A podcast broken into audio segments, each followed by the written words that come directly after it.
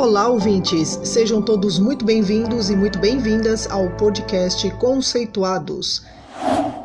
Olá, se você é professor, graduando ou pós-graduando e tem interesse na área da educação, não pode perder o nosso podcast.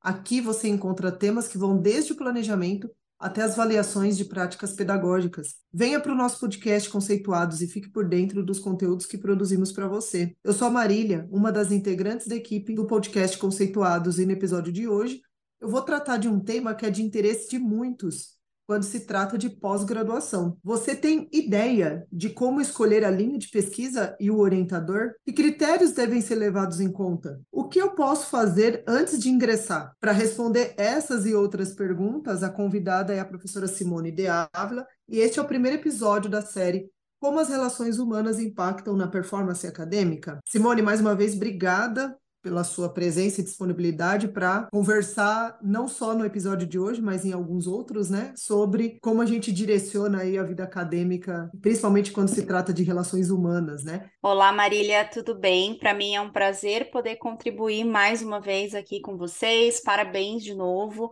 é, pelo trabalho. Não estou aqui no, num primeiro momento, já fiz várias participações aqui com vocês. Para quem ainda não me conhece, o meu nome é Simone Ávila. Eu sou química química de formação, tenho licenciatura e bacharelado em química, tenho mestrado e doutorado em química pelo Instituto de Química da USP e também sou pós-graduada em neurociência. Atualmente estou bastante presente nas redes sociais, sou a criadora do canal no YouTube The Best Professor. E vamos lá, Marília, vamos começar o nosso bate-papo. Bom, então, imaginando que um ouvinte do nosso podcast conceituado esteja interessado na pós-graduação, se ainda não está inserido nesse contexto, decide fazer uma pós-graduação, seja, um, por exemplo, um mestrado. Por onde que começa? É, é preciso ter uma definição clara dos objetivos, ou seja, você precisa ter clareza do porquê você quer fazer uma pós-graduação. Assim como qualquer outro curso, a pós-graduação ela é um meio de você atingir um objetivo maior. Ela não é um fim. Né? Então, por exemplo, se você quer seguir uma carreira acadêmica, a pós-graduação, mestrado, doutorado, ele é um meio de você atingir essa carreira acadêmica. Se você quer ser um professor universitário, fazer uma pós-graduação é um meio de você atingir esse objetivo, entre outras coisas. Então, quando o aluno ele tem clareza do porquê fazer essa pós-graduação, fica mais fácil você escolher a sua área de formação. E isso envolve conhecer as linhas de pesquisa do programa, o formato do curso, a reputação da instituição de pós-graduação, ou seja, verificar o conceito CAPS é importante.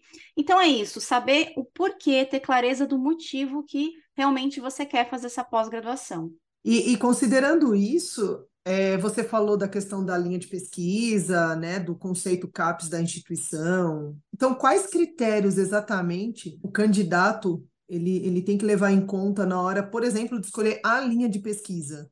É, é vincular ao conceito da instituição, é estar é tá dentro desse objetivo maior, que seria, por exemplo, a carreira, ainda mais considerando isso. E a questão do orientador? Eu, eu vou definir. pontuar aqui alguns itens. Eu acho que o primeiro deles é você identificar suas áreas de interesse. Então, comece identificando as áreas de conhecimento que você tem interesse de explorar um pouco mais durante a pós-graduação. Considere os seus objetivos de carreira, sua paixão, né? O que, que você realmente gosta as áreas que você gostaria aí de se especializar de uma forma geral. Então, isso vai ajudar muito a direcionar na busca por um orientador e também pela linha de pesquisa. Então, pesquise os orientadores, né? Faça uma pesquisa sobre os professores, os pesquisadores que atuam na instituição que você está considerando fazer sua pós-graduação. Leia sobre as áreas de especialização deles, os projetos de pesquisa recente, as publicações, né? Procure por aqueles cujo o interesse de pesquisa esteja alinhado ao seu, que você tem afinidade, obviamente, com a área de pesquisa desse orientador, né? Conhecer o perfil também acadêmico desse possível orientador é importante. Então, além dos interesses, né, é, leve em consideração também o perfil acadêmico, profissional dele, qual que é o nível de experiência dele dentro daquele assunto, histórico dele de supervisão, quem que ele já orientou, converse com os alunos que ele já orientou também, que conferências, que congressos que ele participa, como que ele colabora, quem são os outros colaboradores dele. Então, todas essas informações, elas são relevantes e vão te trazer também informações a respeito da qualidade, a produtividade né, é, do trabalho dele. Considere também a, a, a disponibilidade do orientador em relação a, a, a te orientar. Né? Eu acho que é importante verificar se o orientador ele tem disponibilidade para te orientar durante o período da pós-graduação, avalie a compatibilidade pessoal dele, se você realmente se identifica com o trabalho dele, porque uma boa relação e comunicador, né, e, ou melhor, uma boa relação, perdão, do orientador com você é extremamente importante para que o, o projeto de pesquisa caminhe de uma forma adequada não é tão simples como parece, né? Eu estava aqui me preparando já para te perguntar sobre a importância desses critérios, mas eu acho que da forma como você já trouxe a resposta, ela já contempla. Então, é uma tomada de decisão que não é só ir para a pós-graduação, é, vai muito além, né? E aí, dentro disso, eu acho que muitas pessoas gostariam, talvez, de perguntar ou ficam na dúvida em relação a isso. Em que momento que é interessante fazer essa escolha de orientador? Bom, cada programa, ele tem as suas exigências. Vão existir alguns programas que ter um orientador é um pré-requisito no processo de seleção, tá? Outros não. Independente de ser uma exigência ou não, eu recomendo escolher um orientador antes do ingresso. Quando você ingressa no programa de pós-graduação, já tendo um alinhamento prévio com o possível orientador, vai facilitar muito o processo. Por exemplo, alguns programas exigem a apresentação de um projeto de pesquisa como instrumento de avaliação para o ingresso. Então, você construir esse projeto já alinhado com o seu possível orientador não só vai facilitar essa etapa de avaliação ser muito mais assertiva, como também vai economizar tempo, né, é, de você ter que refazer esse projeto caso você ingresse no, no programa. Então, esse alinhamento eu acho importante, né? Eu considero que a definição desse orientador, ela é uma etapa do planejamento para o ingresso na pós-graduação. É importante isso, então, né? Tem que ter muita certeza, né, de onde está entrando, os porquês, né, Sim. e como que vai se alinhar aí durante essa Sim. carreira acadêmica, né? Sim, e, e, além disso, Marília, um outro ponto que eu acho importante, falando até dessa questão do orientador e linha de pesquisa, é porque dependendo do, do objetivo que você está aí né, é, planejando para fazer essa pós-graduação, a linha de pesquisa e o orientador vai fazer diferença. Tem pessoas que às vezes vai fazer um concurso que vai exigir uma formação específica. Então, a maneira como você fez essa pós-graduação, a sua área de atuação, ela vai ter um impacto muito grande na carreira no futuro. Então, às vezes, eu vou prestar um concurso que vai exigir que eu seja doutora em Química Analítica, ou doutor em ensino de química. Então, é importante se atentar à linha de pesquisa.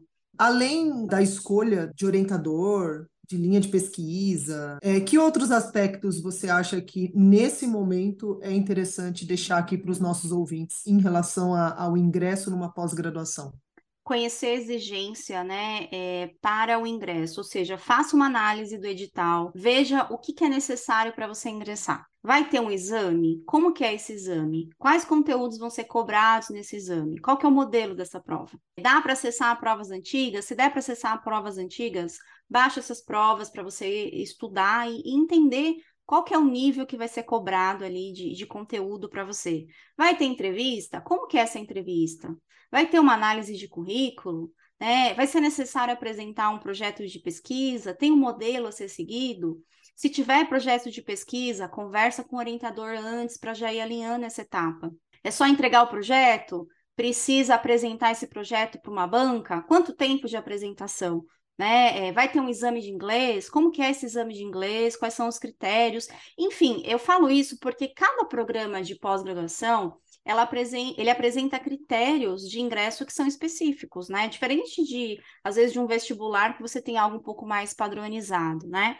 Então, conhecer esses critérios é fundamental para que você possa é, se preparar, tá? Então, isso vai fazer muita diferença. Um outro ponto que poucas pessoas falam, mas que eu considero importante, é você também fazer um, um, um planejamento financeiro durante esse período na pós-graduação. Ou seja, Você vai precisar de bolsa nesse período? Como que você vai se manter durante a sua pós-graduação? Você vai fazer a pós-graduação trabalhando? Ou você, ou a, a bolsa é algo que é essencial para você se manter?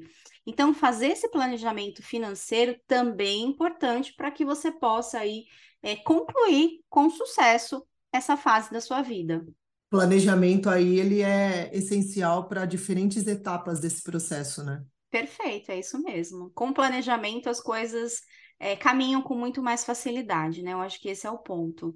É verdade. Bom, a gente vai parar aqui nesse, nesse, nesses comentários agora, né? A gente vai ter a oportunidade de conversar mais ainda sobre isso em outros episódios, mas desde já, Simone, eu vou agradecer pela sua participação aqui nessa conversa, né, tratando aí do momento em que alguém, né, decide entrar numa pós-graduação, que caminho seguir, como faz, como não faz, o que olhar, o que não olhar. Eu acho que você trouxe dicas aí super importantes e eu acho que quem ouvir, né, esse nosso bate-papo já vai dar uma iluminada aí na, na cabeça aí para ver que caminho seguir, né, caso seja o, o momento de algum ouvinte nosso aqui. Obrigada, então, pela participação nesse momento. Eu que agradeço, foi um prazer contribuir mais uma vez com vocês. E você, ouvinte, obrigada pela sua audiência mais uma vez. Se você ainda não segue o podcast Conceituados, Escolha sua plataforma preferida e fique por dentro de todo o conteúdo que estamos produzindo para você. Conceitue-se você também. Além do podcast, você pode encontrar informações sobre o nosso grupo de pesquisa e o conhecimento produzido no canal do YouTube, Facebook e LinkedIn Mapas Conceituais e o nosso perfil no Instagram, Conceituais Mapas. Esperamos vocês por lá.